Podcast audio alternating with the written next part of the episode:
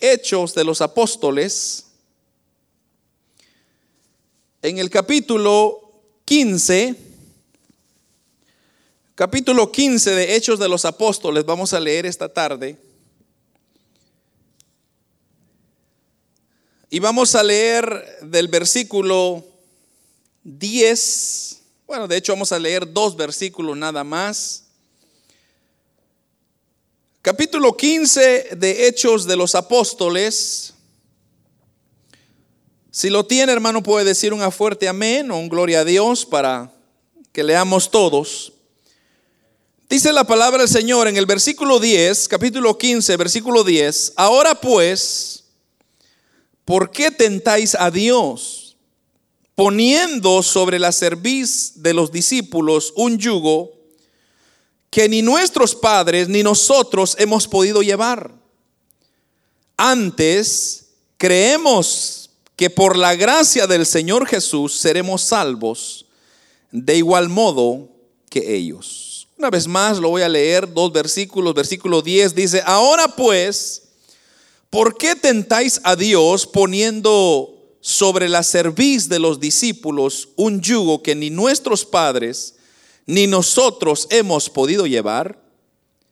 Antes, creemos que por la gracia del Señor Jesús seremos salvos de igual modo que ellos. Yo voy a procurar ser breve esta tarde y quisiera hablar un poco sobre el fracaso de la salvación por obras. Así se llama el tema, el fracaso de la salvación por obras. Hermanos, cuando nosotros eh, observamos estos dos versículos que acabamos de leer, de hecho, el contexto, si usted comienza a leer desde el versículo 1 de este capítulo 15, nos vamos a dar cuenta de que está, está aconteciendo algo muy interesante y es que, eh, por ejemplo, usted lee el versículo 1 conmigo, donde dice, entonces algunos que venían de Judea enseñaban a los hermanos, si no os circuncidáis conforme al rito de Moisés, no podéis ser salvos. Entonces, aquí está hablando de dos hombres muy importantes y es Pablo y Bernabé. Cuando ellos llegan, hermanos, a esta ciudad de Judea, o más bien ellos venían de Judea y llegaron a Jerusalén, ellos se dieron cuenta de que habían ciertos personajes, e, ellos le llaman hermanos porque quizá ya tenían al Señor Jesús, pero no habían entendido en su totalidad de qué se trataba el sacrificio de Cristo. Entonces ellos comenzaron a decirle a las personas de que si ellos querían alcanzar la salvación de Dios, era necesario que ellos se tenían que circuncidar. Y hermanos, usted sabe que el judaísmo es una religión que ha existido por tanto tiempo. Entonces lo que ellos querían hacer era que todo aquel que quiera ser parte de, este, de, este, de esta religión, por ejemplo, entonces el requisito es circuncisión. Y lo segundo es llegar a cumplir la ley que Moisés estableció, que son aproximadamente 613 leyes inscritas. Y que usted tiene que obedecerlas al pie de la letra, porque si usted falla en uno de ellos, entonces usted ya, ya, ya no pertenece, digamos, a esa religión. Ahora, ya ellos habían recibido la palabra de Dios, y ellos ya estaban conociendo un poco sobre el sacrificio de Cristo. Pero vienen estos hermanos, como dije, quizá lo voy a poner en comilla, porque si eran verdaderos hermanos no hubieran hecho semejante cosa. Pero estos hermanos en comillas, ellos comenzaron a decirle a la gente, bueno, es como que yo dijera, ¿verdad? Aquí, digamos aquí en esta iglesia, yo, para que usted pertenezca a esta iglesia, usted tiene que venir, por ejemplo, en corbata, un ejemplo, ¿no? Si usted no viene en corbata, lo vamos a dejar en el parqueo. Entonces, ¿cómo se sentiría usted? usted se sentiría quizá mal, quizá molesto, quizá usted pudiera decir, qué discriminación, hermano, ¿cómo se atreve? Entonces, ese era exactamente lo que ellos estaban haciendo. Estaban poniendo requisitos para que la gente perteneciera, digamos que al grupo de ellos. Entonces, aquí es, hermanos, donde encontramos una de las porciones más importantes sobre la importancia que la salvación por obras no tiene valor. Y le voy a ir explicando porque hay mucho, hay mucho, hay muchos versículos que voy a compartir con usted y si usted quiere pues lo puede anotar. Entonces, cuando usted estudia las diferentes religiones alrededor del mundo, cada una de esas religiones, casi 99.9% de las religiones existentes en el mundo, le ponen requisitos. Y uno de los requisitos es que para poder agradar a Dios, usted necesita hacer buenas obras. Entonces, usted, si usted no hace buenas obras, usted no, no pertenece, no puede entrar al reino de los cielos. No obstante, hermanos, todo esto obviamente es inútil. Porque el hombre jamás, jamás, jamás, jamás será capaz de salvarse por sus buenas obras. ¿Por qué digo esto? Porque usted y yo, hermanos, tenemos el ADN de Adán y Eva que pecaron en el principio. Y dice la Biblia que cuando ellos pecaron, entonces el pecado se les pasó de ahí en adelante, de hombre en hombre, de hombre en hombre, hasta nuestro día. Entonces, cuando usted nace, usted ya nace con un ADN pecador. Y pecador significa hacer las cosas contrarias a las cosas de Dios. Entonces, y un ejemplo que yo siempre le doy es, por ejemplo, usted vean, tomemos un ejemplo a un, a un par de niños, por ejemplo. Niños pequeños. Y usted póngale un juguete en medio. Entonces, ¿qué ocurre cuando un niño quiere agarrar el juguete? ¿Qué ocurre, hermanos? Usted que sabe. Usted que tiene hijos. El otro niño viene y le quita el juguete. Y viene el otro niño, le quita el juguete. Y se están peleando. Ahora, yo le pregunto. ¿Usted le enseñó a los niños pelear? Ya nacen así. Es su naturaleza, es su naturaleza pecaminosa. Entonces, yo no creo que hay un padre, ¿verdad? Que diciéndole al niño de tres años, mira hijo, si te quitan el juguete, defiéndete, pégale. Yo creo que no. Es nuestra misma naturaleza. Esa naturaleza de pecado que viene dentro de nosotros, que nos, nos dice, defiéndete, quita, pelea por tus derechos a usted nadie le enseña a hacer las cosas malas. A usted nadie le dice, bueno, eh, no, sus papás no vinieron a usted, le dice, mira hijo, vete, tómate una cerveza, endrógate. Nadie en su cabal común va a hacer eso. Sino más bien el consejo de los padres es, aunque no conocen a Dios, es, hijo, ten cuidado, pórtate bien. Entonces nuestra naturaleza nos impide hacer agradar a Dios en su totalidad. O sea, usted y yo no podemos alcanzar la salvación porque la salvación de Dios requiere 100% de santidad. Pero dígame usted, hermano, ¿quién no piensa o tiene un mal pensamiento? ¿Quién no hace una mala mirada? ¿Quién no dice una mala palabra? Entonces el hombre jamás logrará agradar a Dios a través de sus obras. Y mire, lo voy a llevar a esta porción. Y como le dije, si, no quiere leerlo, puede anotarlo. En Isaías capítulo 64. Mire esta porción que dice Isaías 64, 5 y 6. Mire lo que dice. Saliste al encuentro del que con alegría, Así dice, ¿verdad, hermanos? 64, versículo 5. Saliste al encuentro del que con alegría hacía justicia, de los que se acordaban de ti en tus caminos. He aquí, tú te enojaste porque pecamos. En los pecados hemos perseverado por largo tiempo. ¿Podremos acaso ser salvos?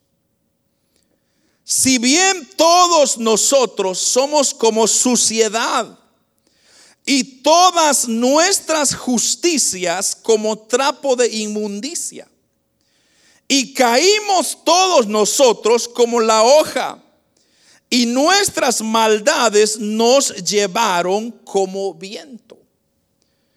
Pero mire lo que está diciendo Isaías acá. Isaías está haciéndose como un tipo de, pregunta, pero respuesta a la misma vez, diciéndose, saliste al encuentro con alegría hacia justicia. O sea, usted muchas veces piensa de que como, bueno, yo no fumo, yo no tomo, yo no digo malas palabras, yo soy un buen ciudadano, obedezco las leyes, soy una persona que no se mete en problemas, entonces yo estoy bien, o sea, estoy justo, es lo que la gente dice.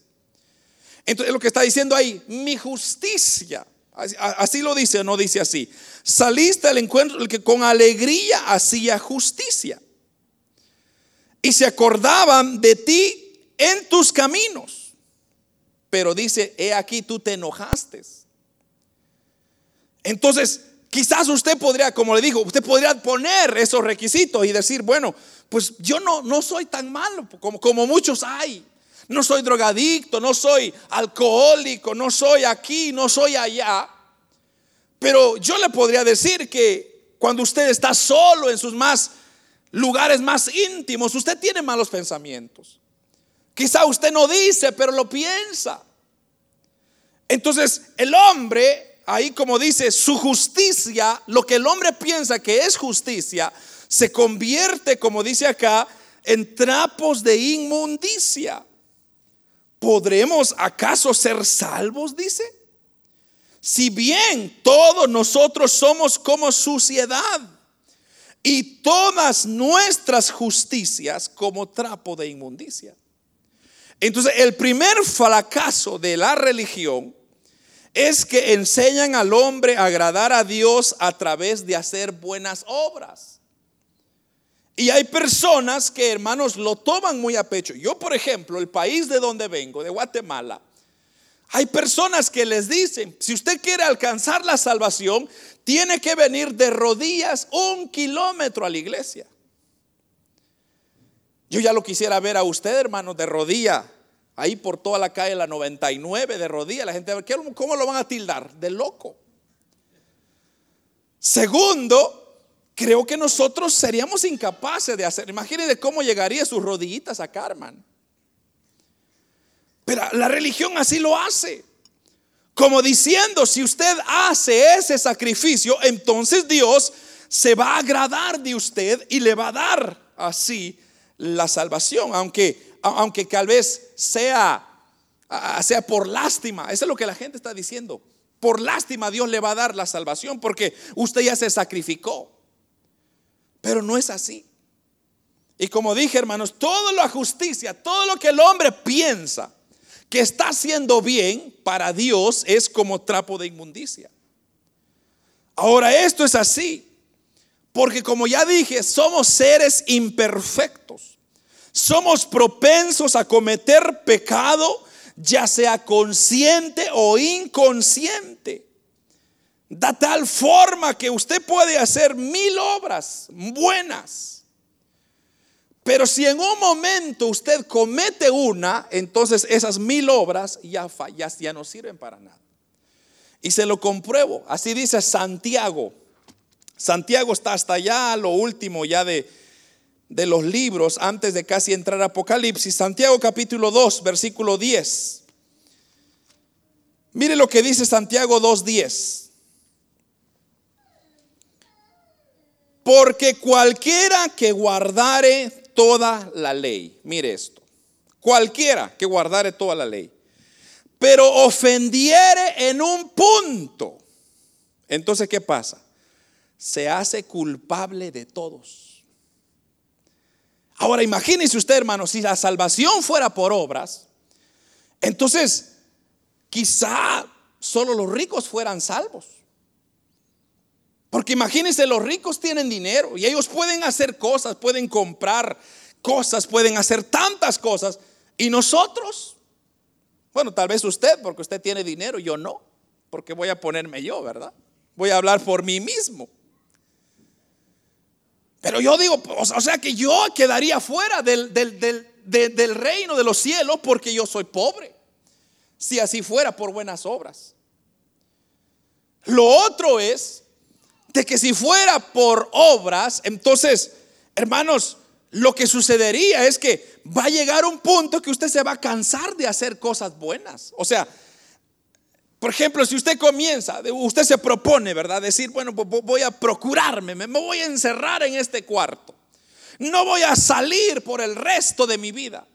No voy a tener televisión, no voy a tener internet, no voy a llegar al, tiempo de, aquellos hermanos de las picapiedras donde no había nada.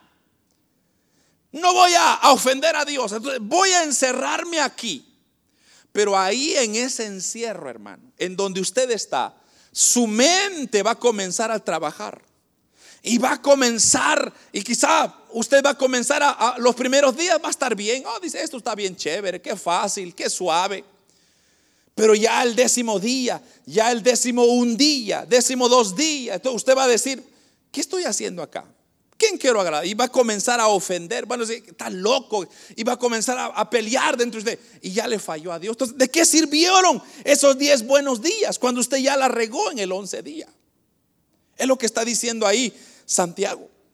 Santiago está diciendo, porque cualquiera que guardare toda la ley, toda la ley, es esos 613 mandamientos. Pero fallar en uno, pues, dijera una mentira, por ejemplo, o tuvo un mal pensamiento, ya perdió todo el tiempo que se guardó, que se mantuvo. Entonces, ya entendiendo eso, hermanos, eso es exactamente lo que está ocurriendo en este capítulo 15 de Hechos de los Apóstoles. Viene Israel o el pueblo judío, perdón, el pueblo judío, y ellos quisieron como imponerle a la gente que tienen que volver a guardar toda la ley porque de otra manera ellos no iban a ser salvos. Entonces, usted recuerde, hermano, que la historia de los judíos es una historia bastante larga que viene desde Abraham, pero, pero regresemos un poquito atrás a lo de Moisés, por ejemplo, porque Moisés fue a quien Dios le dio la ley. Entonces, el propósito de la ley era que lo que Dios quería enseñarle al pueblo judío, al pueblo de Israel, era de que ellos se estaban saliendo de, su entorno y estaban haciendo locuras, entonces Dios estableció la ley como para detenerlos, como para frenarlos, frenar el pecado. Eso es el propósito de la ley, frenar el pecado, pero no salvarlos. Entonces Israel, hermanos, es un buen ejemplo de la incapacidad del hombre de salvarse por obras. ¿Por qué le digo esto? Porque Dios habla con Moisés y le dice, les voy a dar diez mandamientos tan fáciles.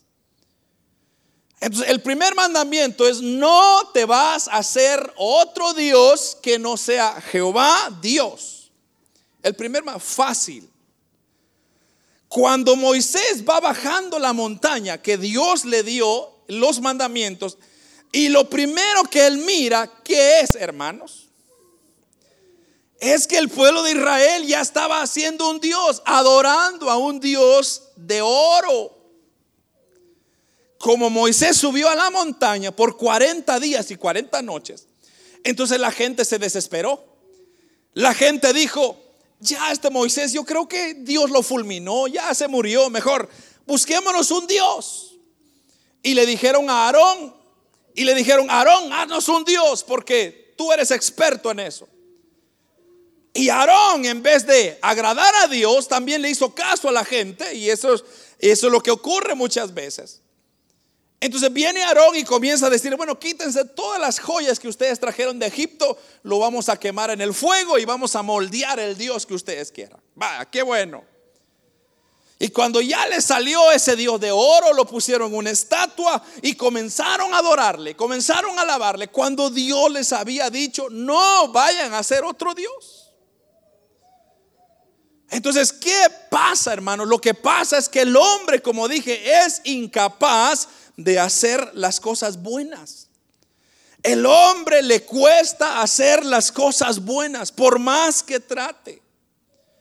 Entonces, durante el concilio aquí en Jerusalén, los discípulos discutieron acerca de qué ordenarles a los gentiles que se estaban convirtiendo a la fe en Jesús. Entonces, lo que sucedió es que cuando hubo una, persecución de cristianos ahí en Hechos de los Apóstoles, entonces muchos comenzaron a irse por diferentes lados. Pero en cualquier lugar que iban, ellos estaban predicando como nosotros estamos predicando aquí de Cristo. Entonces, gentiles son aquellas personas que no son judías, son como nosotros. Nosotros que no nacimos en Israel, somos gentiles. Ahora todos los que nacieron en Israel son judíos. Pero nosotros somos gentiles. Entonces, a nosotros nos llegó el Evangelio y aceptamos a Cristo como nuestro Salvador, pero luego vinieron los judíos y comenzaron a decir, bueno, ustedes que son gentiles, o sea, los judíos pensaban que los gentiles eran personas, pero de lo más peor, de lo más bajo. Como decimos nosotros, era la chusma de la sociedad. Nadie quería estar con ellos. Entonces vienen ellos y comienzan a decirle, bueno, si ustedes quieren pertenecer a nuestro grupo, tienen que circuncidarse. Ahí, ahí lo que dice el versículo 1. Si no os circuncidáis conforme al rito de Moisés, no podéis ser salvos. Entonces eso les comenzaron a regar. Y los gentiles, bueno, como ellos querían ser salvos, entonces tendían, estaban aceptando. Pero de repente Pablo y Bernabé escuchan esto. Entonces comienzan ellos a explicar y a decirles, que fue los versículos que leímos, hermano, versículos 15, 11, 10 y 11, donde el apóstol Pablo les dice, ahora pues, ¿por qué tentáis a Dios poniendo sobre la cerviz de los discípulos un yugo que no es ni nuestros padres ni nosotros hemos podido llevar. Entonces el apóstol Pablo les dijo, ¿cómo ustedes le están poniendo carga a la gente de hacer algo que ni ustedes mismos han podido cumplir? Unos opinaban que eran necesario enseñarles a obedecer la ley de Dios. Pero después disertaban, hermanos, para poder decirles, bueno, no es suficiente con conocer, sino es, hay que accionar, hay que hacer algo. Y eso muchas personas dicen. ¿Cómo voy a entrar yo al cielo si yo no hago nada? O sea, me voy a quedar aquí esperando que Dios me salve. Tampoco es así, porque recuérdese usted que los extremos no sirven. Usted no puede ser tampoco liberal, pero tampoco 100% religioso. Es un balance. Entonces, el Evangelio, hermano, no está para oprimir a las personas y decirle, mire, si usted no hace así, o como ya le dije, ¿verdad? Si usted no viene con corbata a la iglesia, ni se acerque. No, es, eso, es, eso es religión, eso es otra cosa. Pero tampoco puede ser lo opuesto. O sea, tampoco puede decir usted haga lo que da su gana y así va a ser salvo. Tampoco es así. La salvación de Dios se adquiere de una manera diferente. Entonces, pero no podemos nosotros imponer, ese es el propósito de lo que estamos viendo acá. Durante años Israel intentó cumplir los mandamientos de Dios, pero todas las veces fracasó. Por más que intentó, por más que Dios les mandó profetas, les dio, hermanos, eh, palabras, les dio los cinco libros de Moisés, ni así trabajó. No funcionó. Porque el problema es Por ejemplo, en el tiempo de Jesús, si usted se recuerda, cuando Cristo vino, ya en el, en el, en el año eh, cero, por ejemplo, que ahí comenzó, ¿verdad? Toda la, la antes de Cristo, después de Cristo. Entonces, cuando Cristo comenzó su ministerio, algo que él comenzó a observar era que las personas muy religiosas vivían una doble vida. Los fariseos eran las personas que ellos decían, nosotros conocemos los cinco libros de Moisés de pasta a pasta. Ustedes díganos qué quieren saber y nosotros se lo vamos a decir. Pero ¿qué dijo Cristo? Le dijo, ustedes están tratando de ponerle carga a la gente, pero ustedes ni siquiera ustedes mismos las pueden llevar. Porque ellos comenzaban a decirle a la gente, mire, diezme, ofrende, pero hágalo en público para que la gente vea que usted está dando. Entonces llegaban los fariseos en el templo, a la entrada del templo, y le hacían así, mire, con estilo, sacaban el cheque y lo ponían así para que la gente mira hasta en cámara lenta. Entonces la gente que estaba ahí decía, wow, eso sí van a ser salvos. Porque esto sí están dando. Y de repente se aparece una viejita, una viuda por ahí, no tenía nada, con pena sacó una monedita que tenía y lo medio lo tiró, que aunque nadie viera, y se fue. Entonces Cristo dijo, ¿quién dio más? A toda la gente, a ese fariseo, porque ese sí que dio una cantidad enorme. Cristo dijo, es que no es la cantidad, es la intención con quien se da. Usted puede dar un millón de dólares a la iglesia, hermano, pero si lo da de malas ganas, ¿de qué sirve? Mejor quédese con su millón, le va, le va a beneficiar mejor. Pero si usted, aunque esté usted un centavo, usted dé para la iglesia, pero con lo dé con una buena intención, con un buen deseo, Dios le va a bendecir. Como dice un corito de los niños, no sé si usted se recuerda un corito de los niños que dice, si usted da un centavo, el Señor le va a dar dos. Un canto de promesa. Pero ¿qué está diciendo? La intención. Entonces los fariseos afuera, la gente, hermanos, eran impecables, eran hombres intachables, pero en sus casas eran otras personas. Uno desatendían a sus mamás, desobedecían a sus papás, imagínense. Eran desobedientes, le faltaban el respeto a su esposa, a sus hijos. Entonces, ¿de qué sirve, hermanos, hacer tantas cosas buenas, pero por otro lado hacer otras cosas? Entonces, no podemos nosotros alcanzar la salvación de Dios de esa manera. Mire lo que dice Mateo, Mateo capítulo 5, versículo 21 al 22. Si quiere lo podemos poner ahí en la pantalla para que usted lo lea. Oísteis que fue dicho, San Mateo 5:27. Oísteis que fue dicho, no cometerás adulterio. Pero yo os digo que cualquiera que mira a una mujer para codiciarla, ya adulteró con ella en su corazón. Mire esto, hermano. Aquí está hablando Jesús. Entonces Jesús le dijo, ustedes van a leer en la ley de Moisés, es que cualquiera que mira a una mujer, o no, perdón, cuando la ley de Moisés decía, no cometerás adulterio, pero era el hecho, o sea, era la acción. En cambio ahora Cristo dijo, si tan solo tu mirada tuvieras una mirada mala hacia una persona opuesta, ya, ya fallaste. Entonces, cualquiera que mira a una mujer para codiciarla, ya adulteró en su corazón. Entonces Jesús dejó bien en claro la importancia del hombre de cumplir la ley y salvarse a través de ella no va a ser posible. Entonces la pregunta viene, ¿cómo podemos nosotros alcanzar la salvación? Entonces la salvación solo se puede alcanzar a través de Cristo. Solo Cristo puede salvar a los pecadores. Y le voy a explicar cómo. Mire, vamos a ir paso a paso. Primero lo voy a llevar a Gálatas. Quiero que lea esta porción conmigo porque aquí está bastante explicado. Gálatas capítulo 2, versículo 16. Mire lo que dice. sabiendo que el hombre no es justificado por las obras de la ley, sino por la fe de Jesucristo.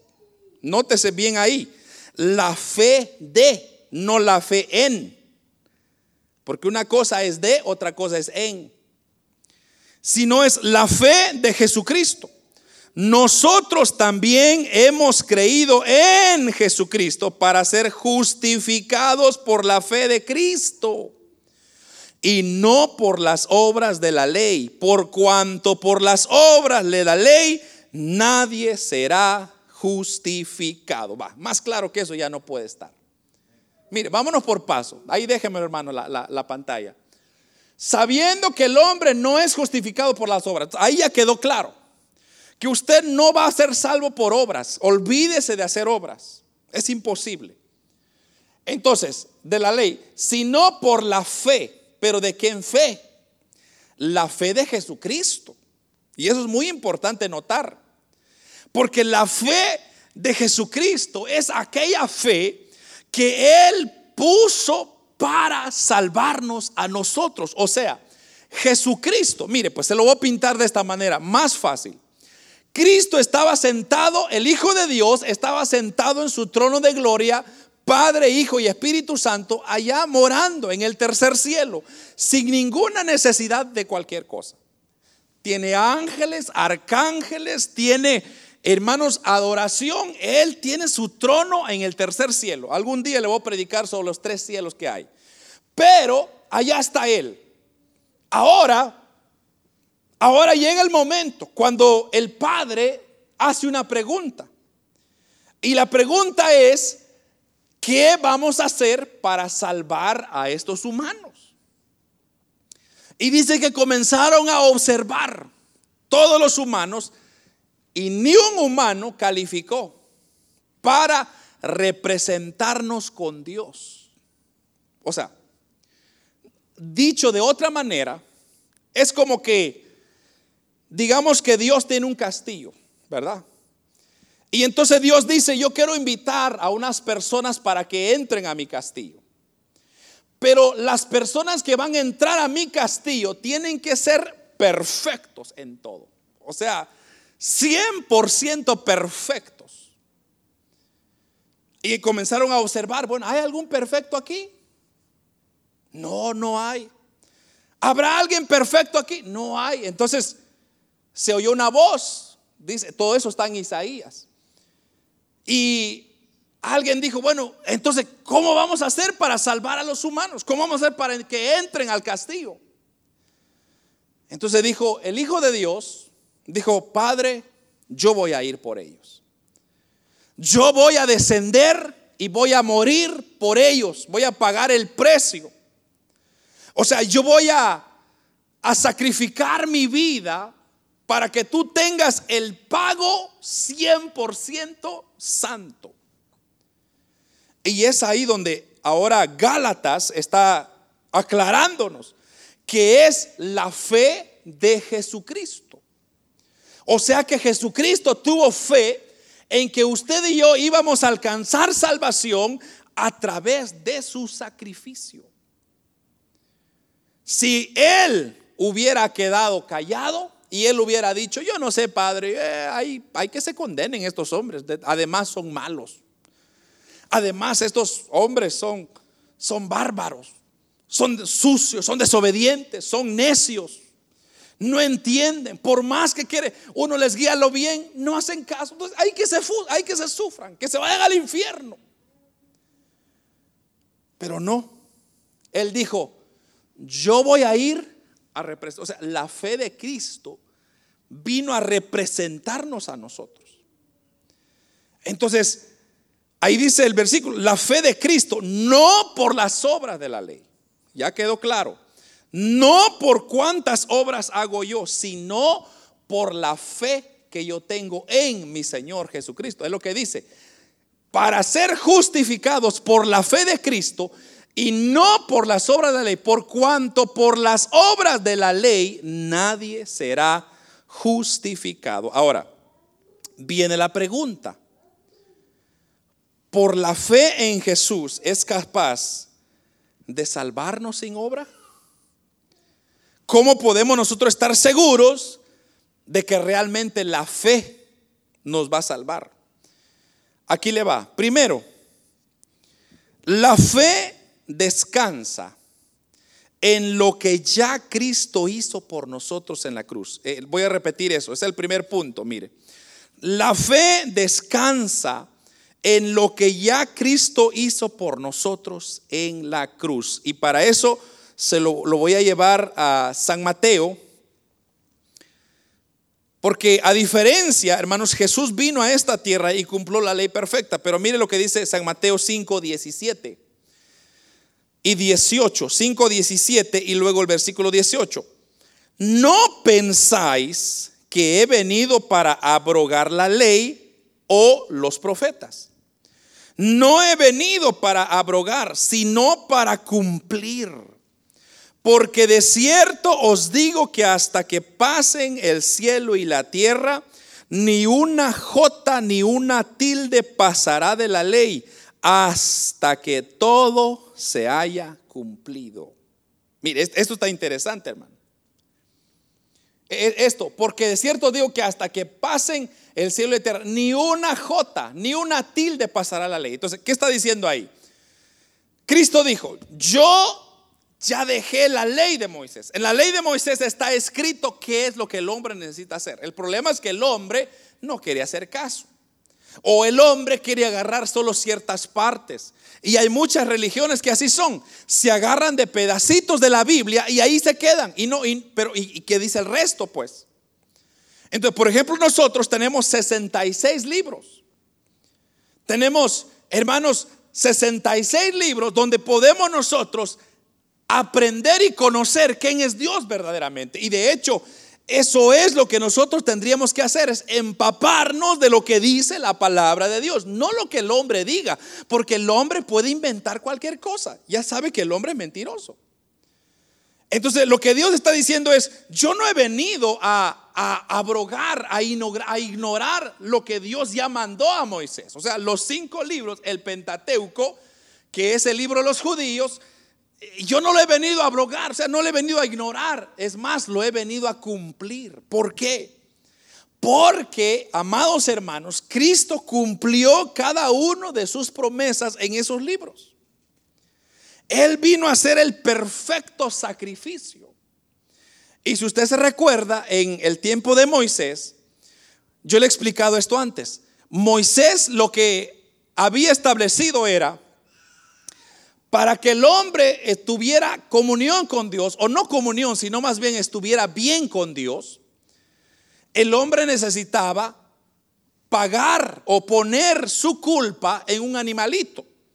Ese animalito era un ovejita, eran unos palominos, unos pájaros para la gente que era pobre. Por ejemplo, cuando nació Jesús, los padres de Jesús eran José y María, ellos eran pobres.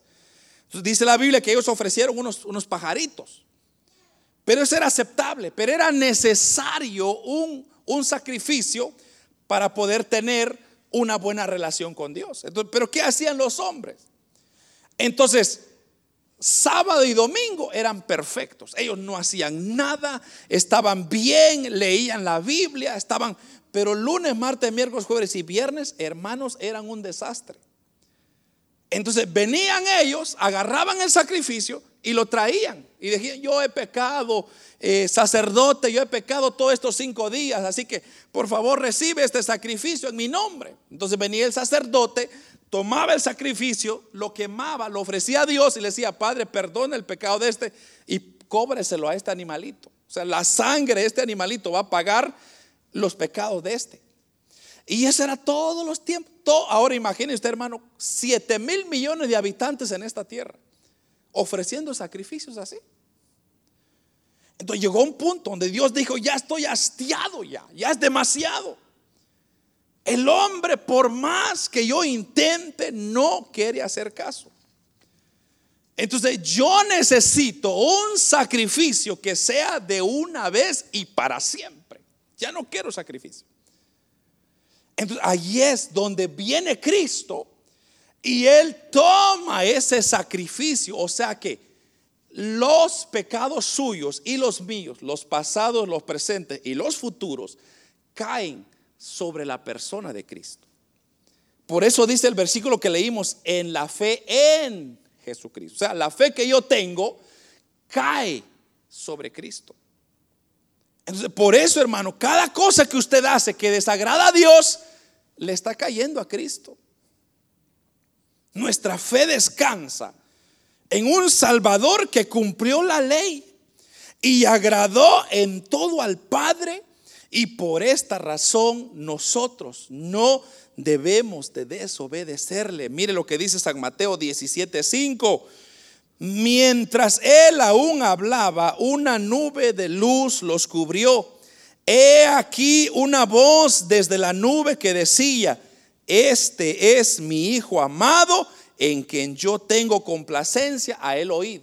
Mire, esta voz se oyó del cielo. Esta voz era una confirmación de decir, este es el Hijo, la cual va a suplir todas las necesidades. O sea, todos los requisitos para entrar al cielo. Pero solo es a través de Él. No hay otra forma. Entonces, todas las religiones del mundo, hermanos, piden al hombre realizar buenas obras, pero en el cristianismo es diferente, ya que nuestra fe descansa en lo que Cristo ya hizo por nosotros en la cruz del Calvario. No hay otra cosa.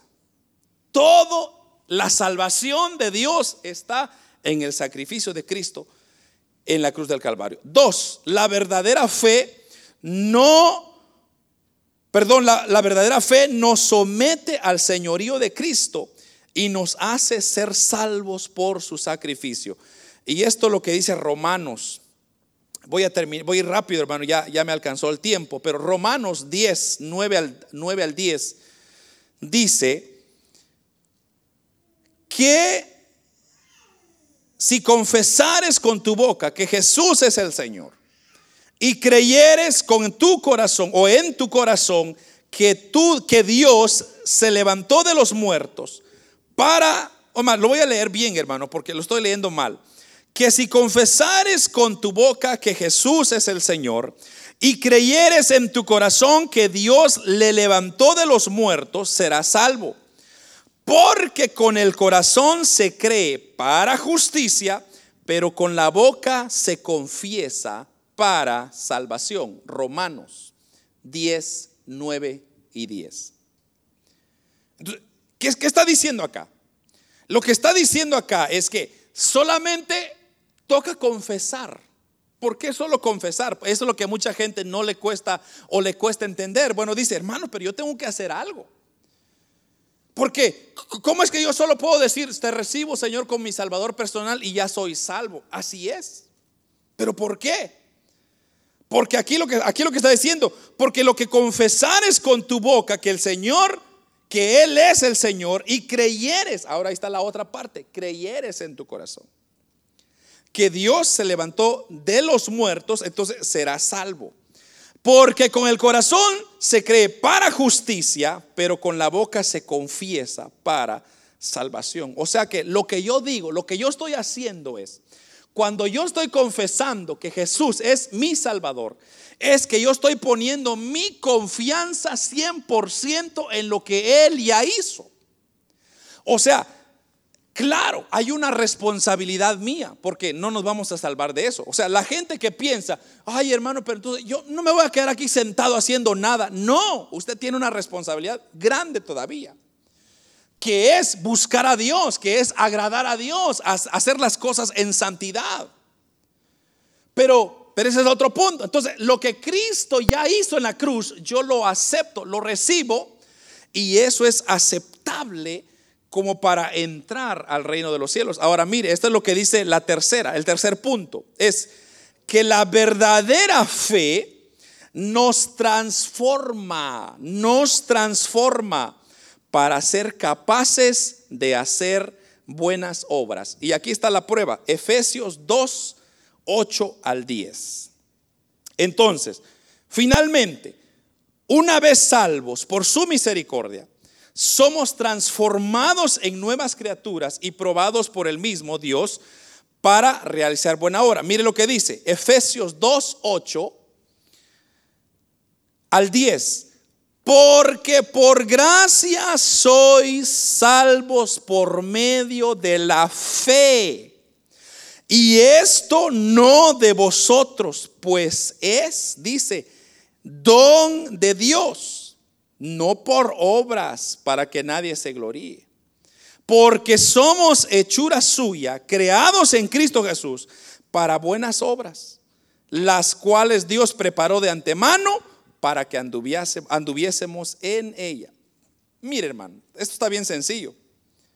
Porque por gracia sois salvos por medio de la fe.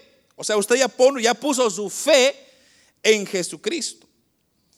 Ahora, recuérdese usted que esa fe Dios le ayuda, Dios, le, Dios se lo da a usted para usted creerlo.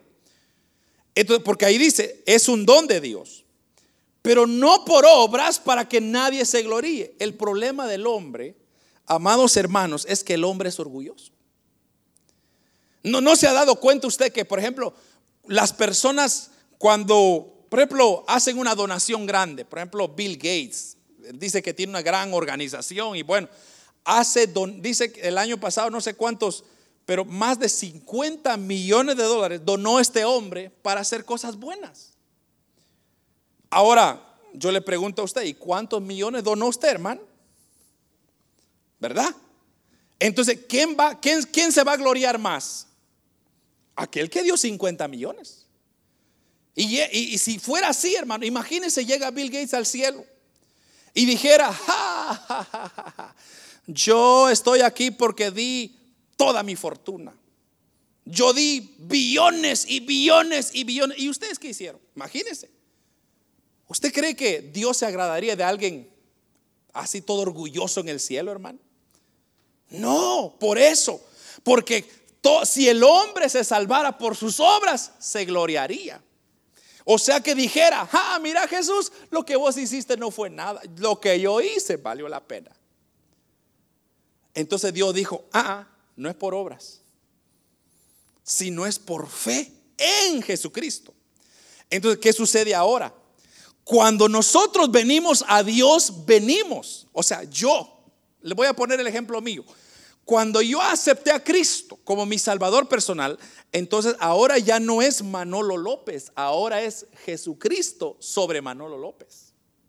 O sea que Dios está viendo a su Hijo perfecto en mí. No sé si me entienden, hermano. Y por eso es que ahora yo tengo entrada al cielo gracias a que yo he creído en la salvación de mi Señor Jesús. O sea, es Cristo mi representante. O sea que cuando Cristo mira, otro ejemplo, más, más, más claro se lo voy a poner todavía, más fácil todavía. Entonces, imagínese usted, está Dios acá. Vamos a traer la figura, porque es una figura lo que voy a hacer, solo para que usted me entienda. Vamos a poner como que Dios fuera un juez, ¿verdad? Entonces estamos haciendo colas todos para entrar al cielo. Entonces, ahí está el juez, quien es Dios. Entonces, viene Dios y dice, bueno, eh, ¿usted cómo se llama? Ah, yo me llamo Manolo López. Ah, déjeme ver el libro. Vamos a ver. Orden alfabético, M, ah, aquí está. Ah, no, usted no está aquí. Pero ahí tiene que estar, señores. Es que, es que yo fui un grande allá en la tierra, yo hice aquí. Ahí, tiene que estar mi nombre. No, no aparece nada aquí. Pero ahora, imagínese usted, Ahora, cuando yo vengo, yo tengo a Cristo, ahora ya tengo a Cristo. Yo vengo y, ¿cómo se llama usted? Yo me llamo Manolo López, Señor. Ah, déjame ver. Entonces, no aparece acá, pero ahora aquí hay alguien aquí, cerca mío, ¿quién, quién se llama? ¿Cómo se llama? Cristo. Entonces, Cristo, permíteme, Señor, es que yo ya pagué la deuda de Él. Ah, Él, tú diste tu vida por este, sí. Aquí está, esta es otra, la lista VIP estaba, hombre, pero no la encontraba. Una broma, ¿no? sé pero para que usted me entienda, ahora es Cristo quien viene y toma todo lo que yo debía y me da acceso. No es mi humanidad, no es lo que yo he hecho, es lo que Cristo ha hecho por mí lo que me da entrada al cielo. Entonces, eso es exactamente, hermano, lo que el apóstol Pablo está diciendo en estos versículos, versículos 10 y versículo 11. ¿Cómo y ustedes le dice, se ponen a poner cargas sobre la gente que ni ustedes mismos pueden llevar? Entonces dice el versículo 11, antes creemos que por la gracia del Señor Jesús seremos salvos. Por la gracia del Señor Jesús. No es por lo que usted es, no es por el apellido, no es por el país, no es por, por nada, por su educación, por su dinero, por su fortuna, nada. Es por gracia, la gracia de nuestro Señor Jesucristo.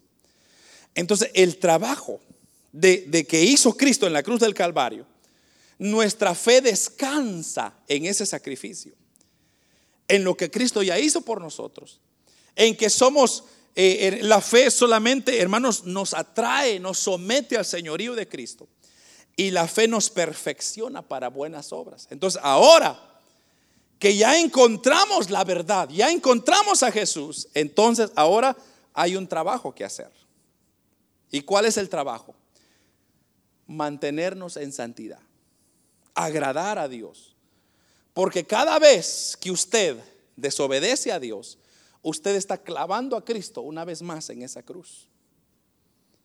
Entonces tenga cuidado con su comportamiento. Por eso los cristianos, los que nos llamamos ser hijos de Dios, ya no somos como el mundo.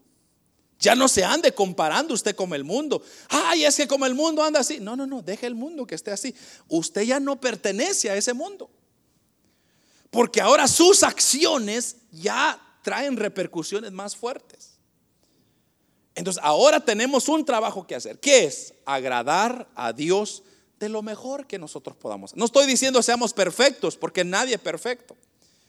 Aún siendo hijos de Dios, vamos a cometer errores, pero la gracia y la sangre derramada por nosotros nos cubrirá multitud de pecados. Por eso dice Santiago también, si nosotros ofendiéramos a Dios, abogado tenemos para con el Padre. No se preocupen, que nos va a representar. Pero si nosotros hacemos, no, que yo tengo que hacer algo para ser salvo. No, eh, por ejemplo, están aquellos otros que, que reman. Dice que la salvación es que usted está montado en un bote y tiene que remar. Y el día que usted rema, pues ya perdió la salvación. Qué triste, hermano. Porque quien no se cansa, quien no peca, quien no ofende a Dios, todos. O sea que el día que yo ofenda a Dios, ya me perdí, ya me condené. Eso sería si la salvación dependiera de mí. Pero gracias a Dios que la salvación no depende de mí, sino depende del gran sacrificio que mi Señor Jesucristo hizo en la cruz. Y lo hizo perfecto, hermano, porque mire, Él tuvo oportunidad de salvarse. Cuando, cuando eh, Faraón le dijo, decime hombre, dime la verdad, yo, yo tengo el poder para que no te condenen. Y dice que Cristo no le contestó, no decía nada. Porque si él hablaba, echaba a perder el plan de salvación de usted y yo. Entonces, ¿qué hizo? Soportó el dolor. Él pudo haber dicho, hoy Dios, mándanos cuántos ángeles. Mire, hermano, si un ángel es capaz de hacer tanta destrucción, un ángel hubiera sido suficiente para defenderlo. O él mismo se pudo haber bajado de esa cruz y pudo haber dicho, hecho fuera estos clavos y ahí se acabó todo pero no lo hizo. ¿Por qué? Porque estaba pensando en nosotros.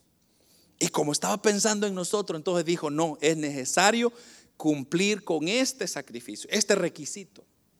Entonces, el requisito para entrar al cielo no son las obras, sino es solamente la sangre de nuestro Señor Jesucristo. Ahí fracasó la salvación por obras. No hay salvación por obras. Porque después, hermanos, si lo hubiera, usted y yo fuéramos orgullosos. Pero gracias a Dios que no es así. Si no es gracias a su sacrificio en la cruz, nosotros podemos ser salvos. Amén. Y amén. Vamos a cerrar nuestros ojos, hermanos, y darle gracias. Dele gracias, hermano. Dígale gracias, Señor, por haber muerto por mí. Gracias por haber derramado tu sangre para que yo ahora tenga, tenga salvación y vida eterna. Padre, gracias te damos esta